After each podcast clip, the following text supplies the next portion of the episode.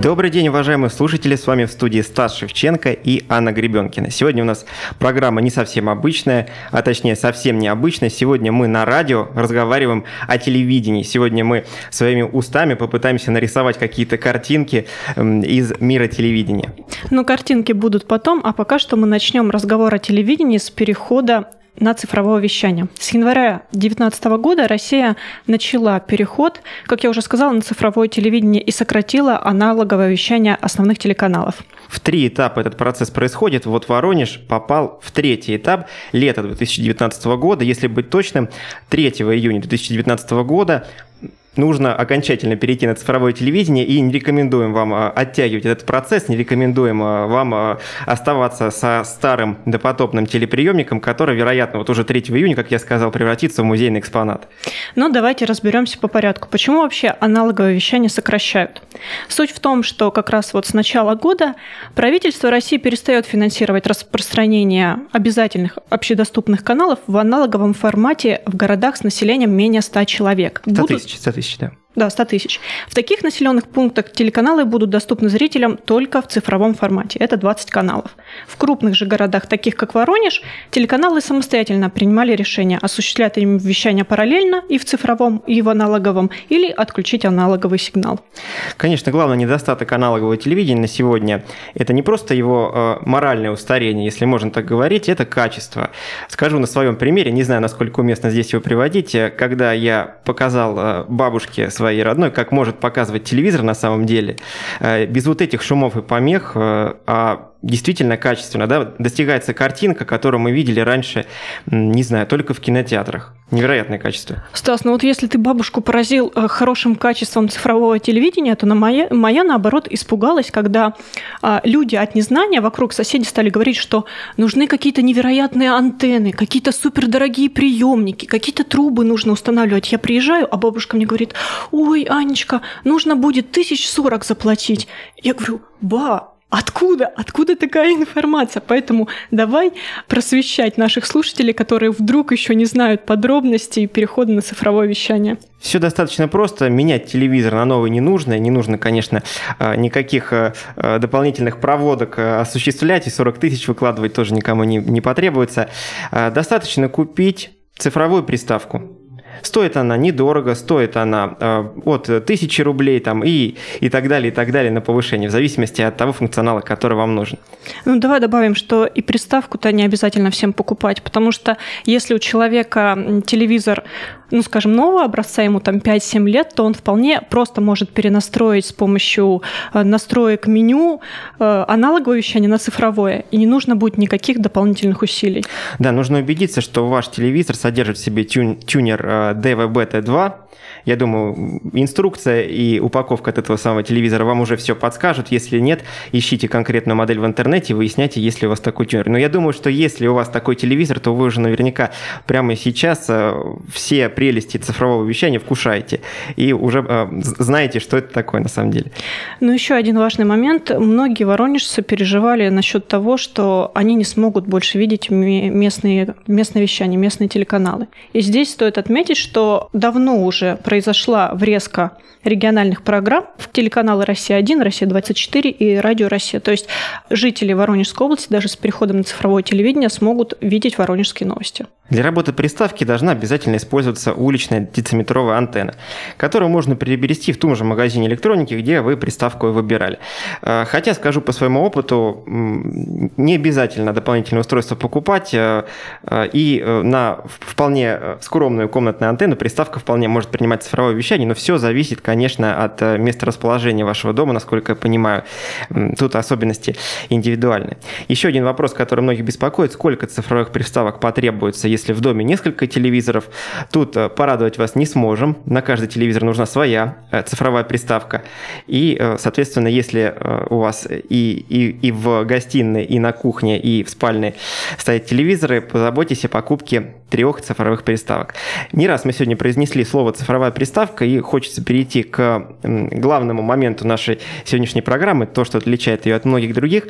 Сегодня мы разыгрываем эту нужную вещь, сегодня мы разыгрываем цифровую телеприставку, чтобы ее получить совершенно бесплатно от нас. Вам необходимо дозвониться по номеру нашей студии 261 1156. 261 1156 и ответить на вопрос, который мы вам сейчас в прямом эфире зададим. Вопрос будет касаться истории телевидения Воронежской области.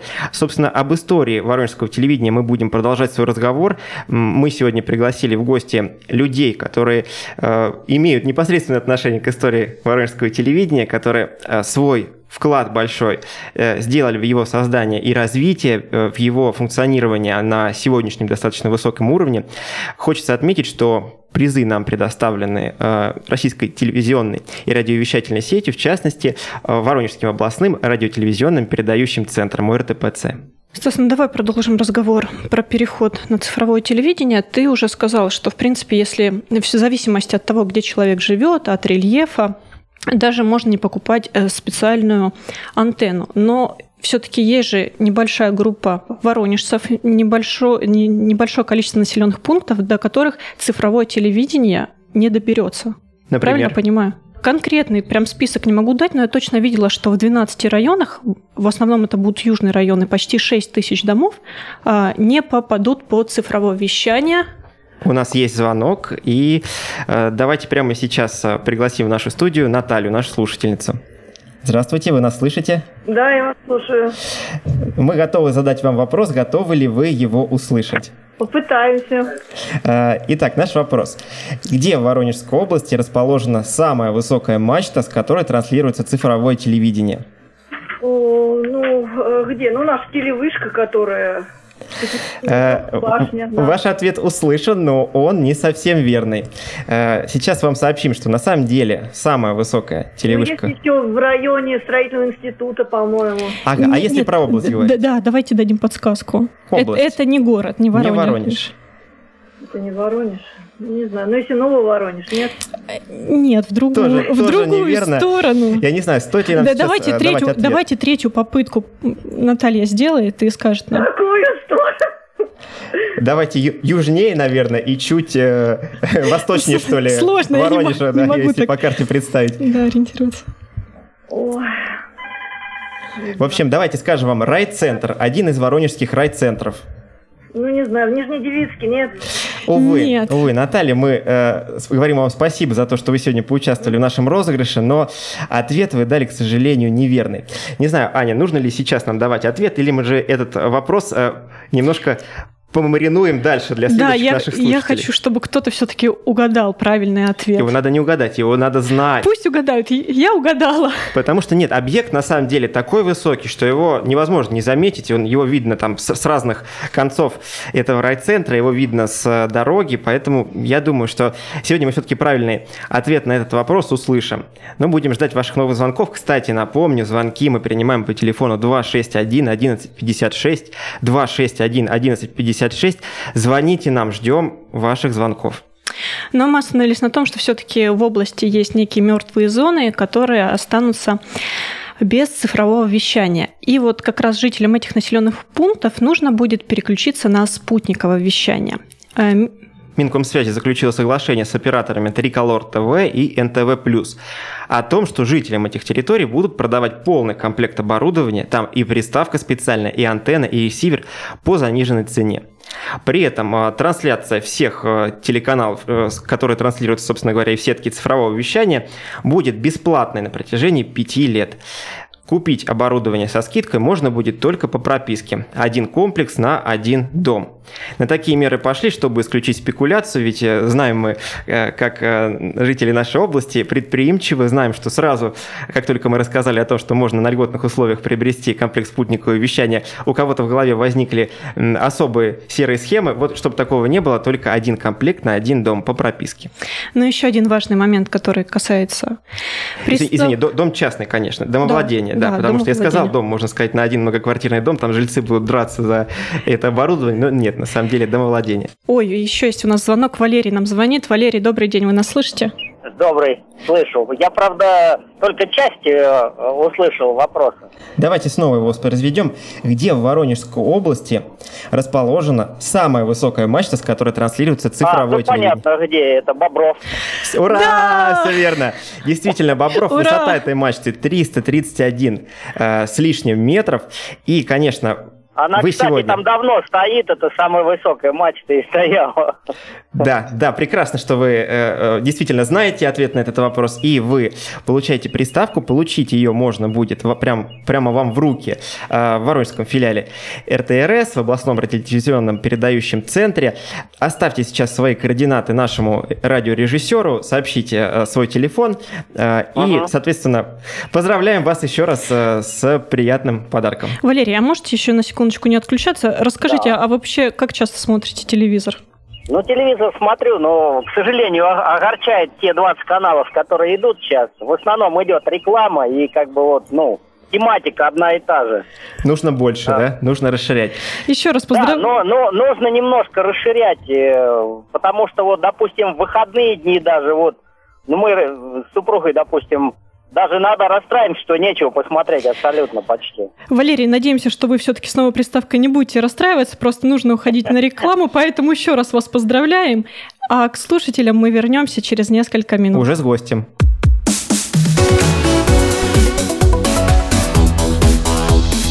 Тема дня.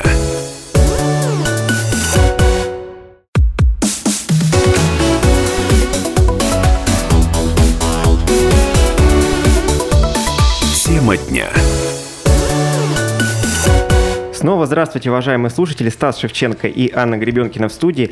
Обсуждаем сегодня воронежское телевидение, обсуждаем историю этого прекрасного явления в нашей области. И к нам присоединяется наш гость Александр Алексеевич Хишко, главный инженер филиала РТРС Воронежской ОРТПЦ. Здравствуйте. Здравствуйте. Александр Алексеевич, мы знаем, что вы начали свою работу еще с 1983 года. Расскажите, пожалуйста, какие основные вехи вот за это время телевидение прошло в Воронежской области? То есть главные изменения, которые вы бы выделили?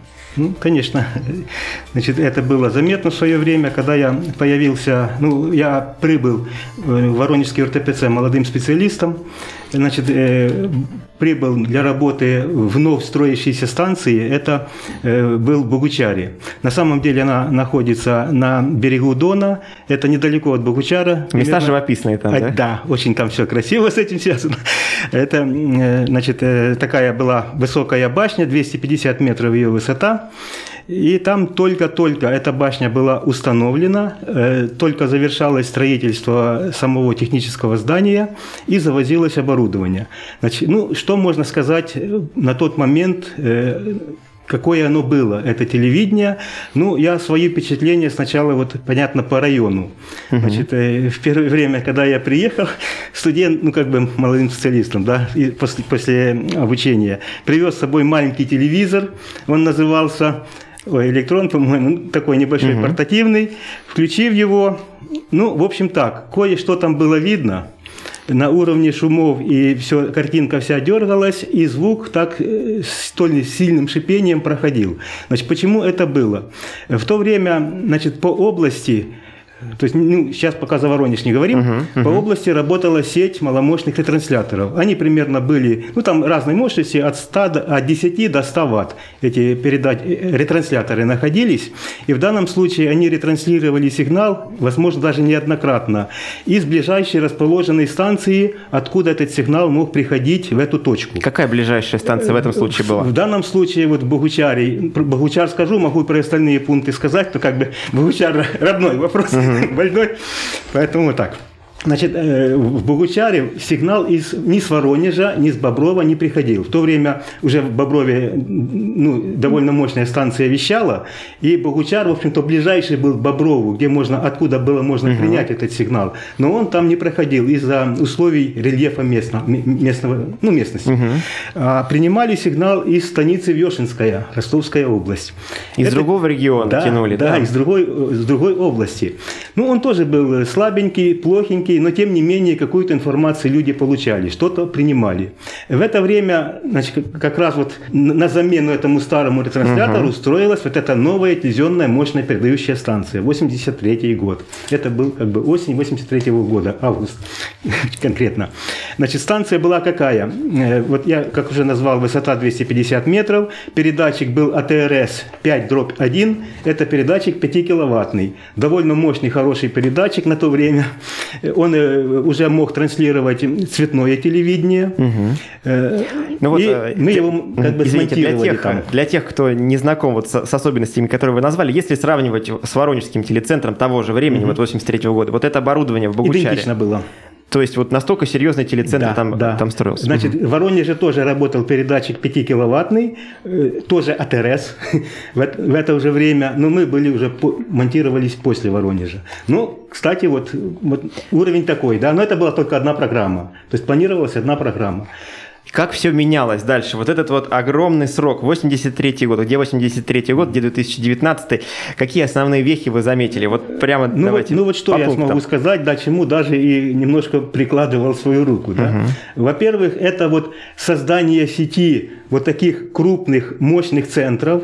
Это вот, ну, Богучар, видимо, это был второй центр, строился в то время как раз в Воронеже уже была установлена мощная, хорошая станция. Значит, в Воронеже строилась в это время тоже замена старого передатчика. Устанавливался передатчик Ильмень-20, 20 киловатт, тоже цветного телевидения для второй программы. Первая программа, вот как я сказал, АТРС уже работал.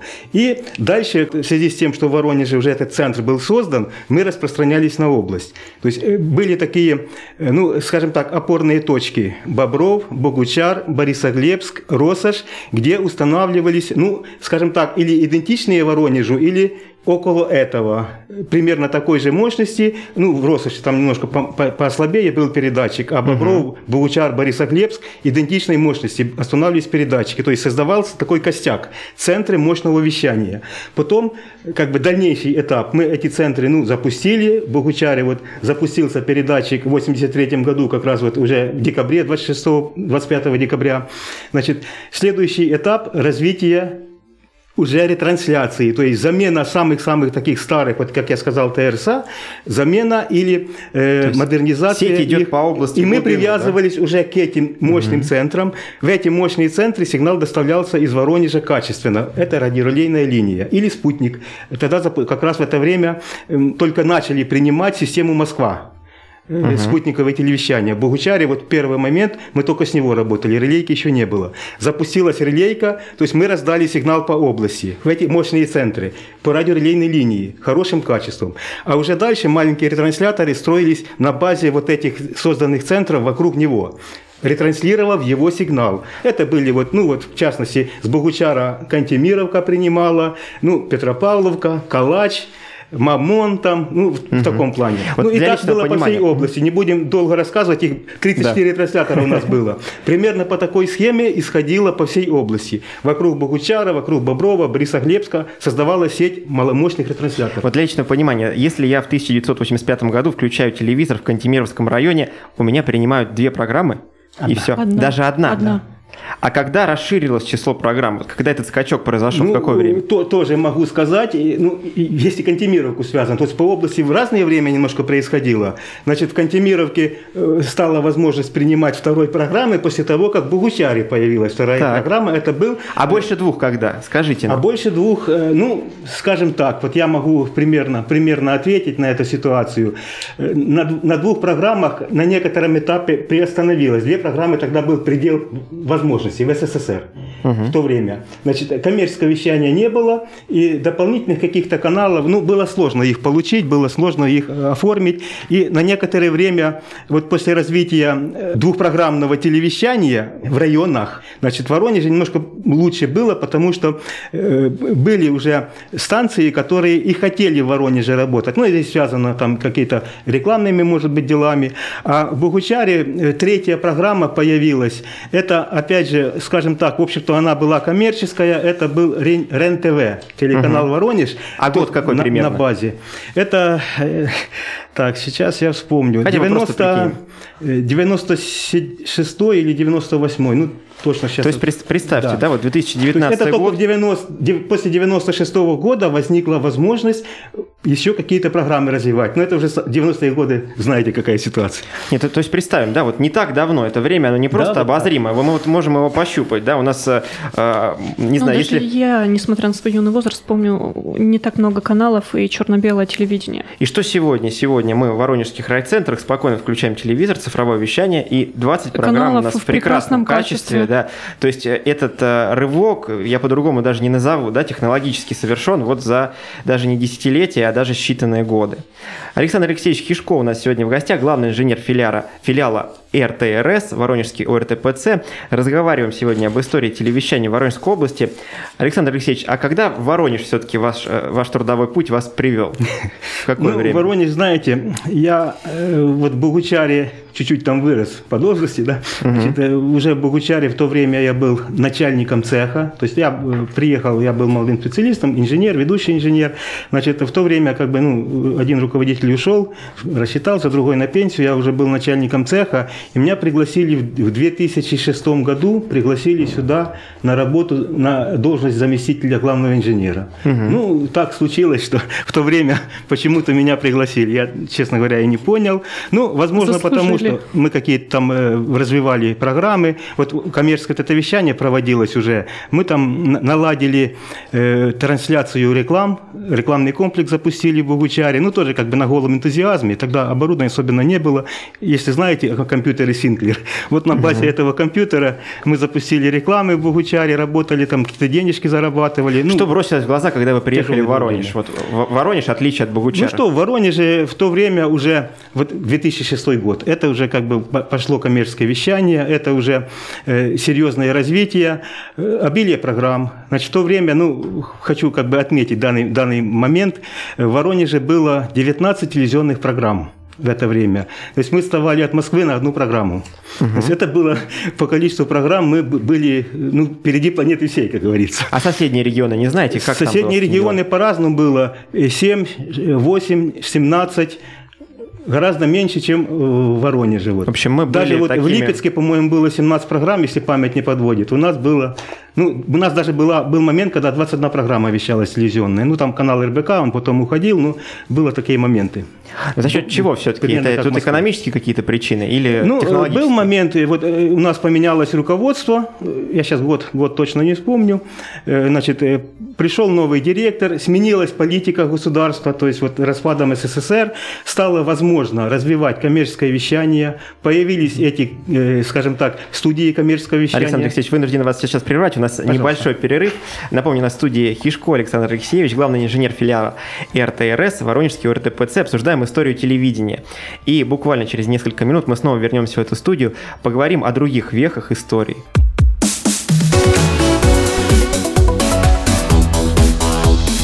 Тема дня.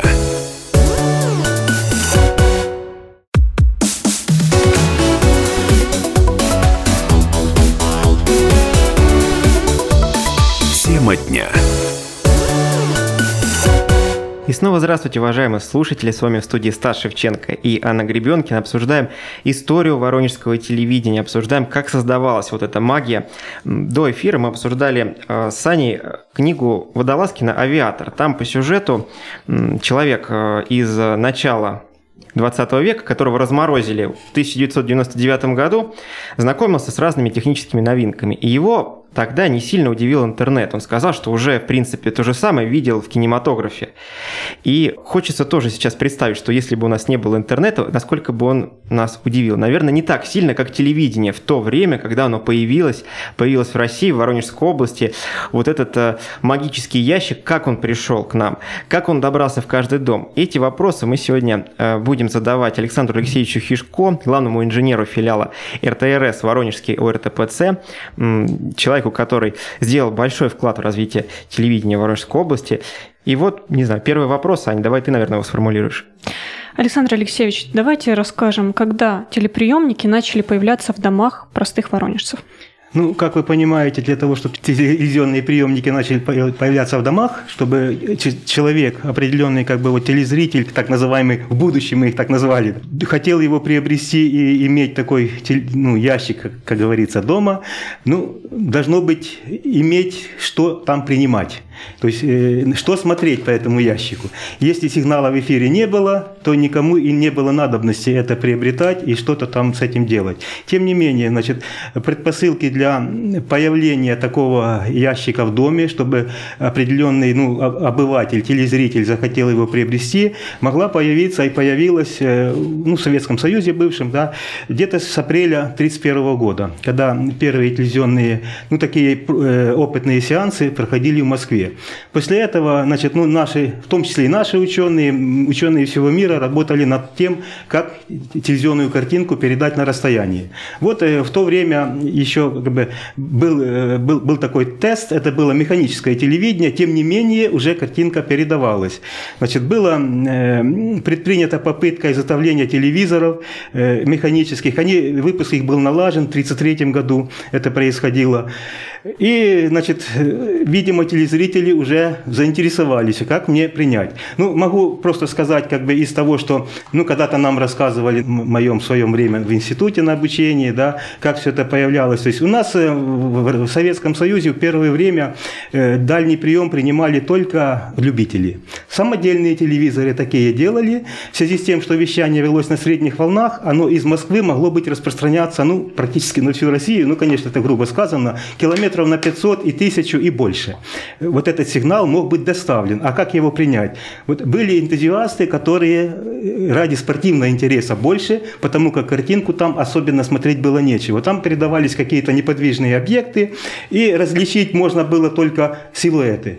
Поэтому э, такого, э, скажем так, эстетического или какого-то информационного повода это смотреть не было. Но интерес у людей был это принять. Делали телевизоры самодельные, принимали. В Воронеже же первая такая предпосылка ссылочка для приобретения уже стандартных телевизоров и смотреть какую-то картинку, она появилась ну, вот только после 1953 года, когда на Воронежском заводе нашем «Электросигнал» был налажен выпуск телевизоров, маленьких в то время телевизоров первых, КВН-49.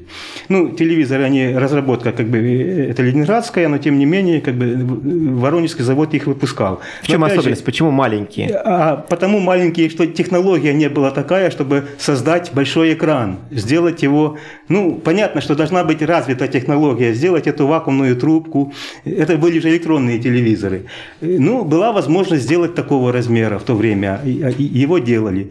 Значит, э, ну, и, и скорее всего, что это как бы экспериментальная модель все-таки. Дальше пошло все увеличиваться в сторону как бы увеличения и размеров, и э, других моментов, саму, самих схемных решений. Но в то время как бы вот эти опытные телевизоры были настроены на их, э, их выпуск. Э, но опять же, Воронеж, если даже достал такой телевизор, что, принять? Что, что еще раз? Если даже Воронеж достал такой телевизор, да, да, да. что принимать? А, что принимать, да. Момента не было, поэтому можно предположить, что в то время, когда только начался выпуск, наверное, никто не приобретал. Но э, вот в 1954 году, ну, вот, видимо, можно назвать такую дату, это 7 э, мая э, 1954 года. Опять же, как бы на нашем энтузиазме, на энтузиазме наших вот, работников электросигнала был э, ну, такой вы, вы, изготовлен, во-первых, наверное, изготовлен он самодельно был, э, телевизионный передатчик, и была предпринята попытка первой телевизионной передачи. Она была успешная от завода «Электросигнал» э, ну, в Дом пионеров, где проходила выставка ко дню радио, был передан сигнал, то есть была опытная трансляция. Дальше как бы вот все это было успешно организовано. Э, ну, по, по следам вот этого вот э, опыта была создана э, уже первая, так, первый так называемый малый телецентр. Он был на перекрестке Плехановского Плехан, труда и Московского, Московского проспекта, проспекта, совсем да, рядом извините. с нами, да? Вот мы Там примерно находимся, электросигнал, да. Мы сейчас находимся в месте, откуда первый Значит, сигнал была шли. поставлена 50-метровая опора, э, ну, был установлен передатчик ТПИ-56, и оттуда уже начались передавать, ну, не сказать, что очень регулярно, но эпизодически э, транслироваться передачи. Вот с тех пор можно сказать, что уже появился серьезный интерес покупать телевизионные э, вот эти приемнички, ну вот, и можно сказать, что в то время уже у людей они появились. Но опять же, видимо, это было дороговато, поэтому не все могли себе это позволить. Тем не менее, вот с этого момента можно сказать, что телевизоры вошли ну, нашу жизнь. Мне кажется, даже э, первые программы, которые производились на воронежском телевидении, я рискну предположить, что над ними работало больше людей, чем их в итоге смотрело, мне кажется, как ну, вы возможно, рассказали, так, да, что да, так мало было приемников. Когда э, первый толчок к попаданию телевизора в каждый дом произошел? Когда вот уже массовость стала приобретать это явление? Ну, я думаю, что это массово произошло, когда э, был, видимо, запущен уже вот ныне действующий телецентр эксплуатацию. Это был 56 год. Э, ну вот...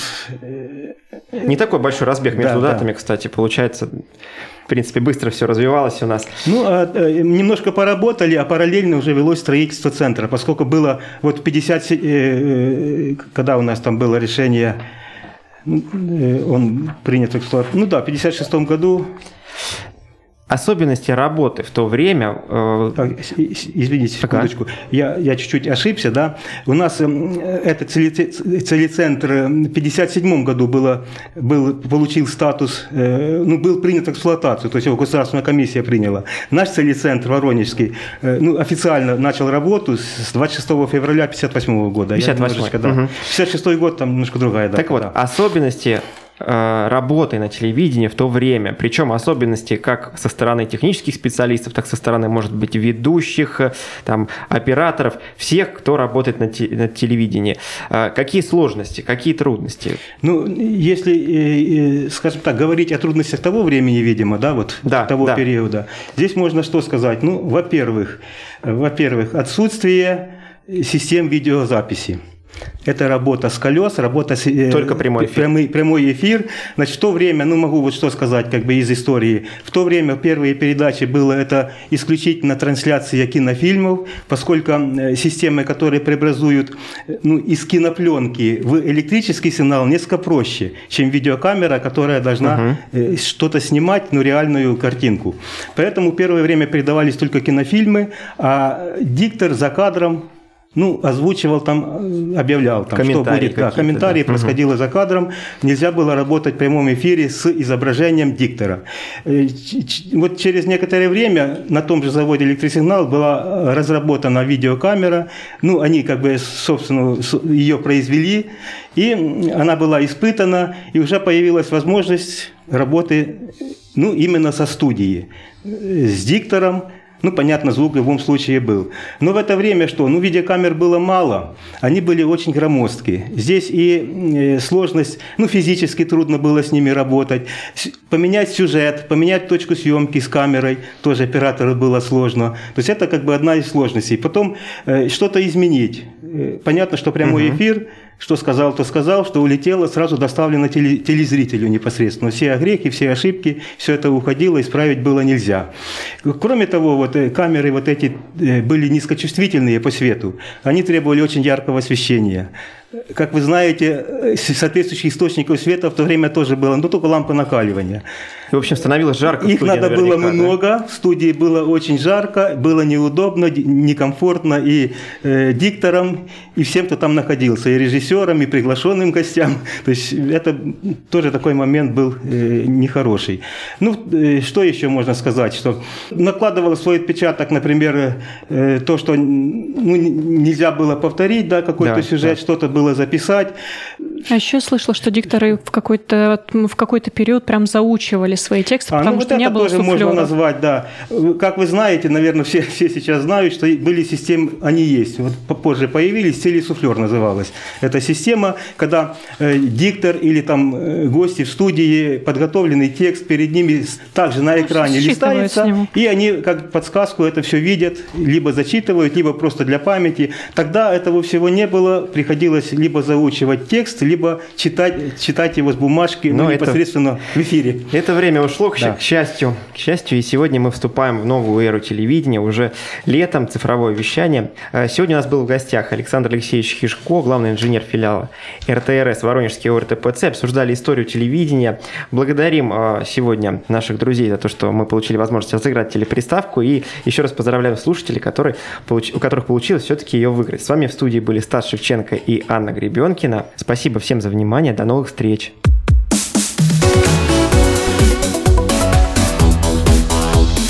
Тема дня.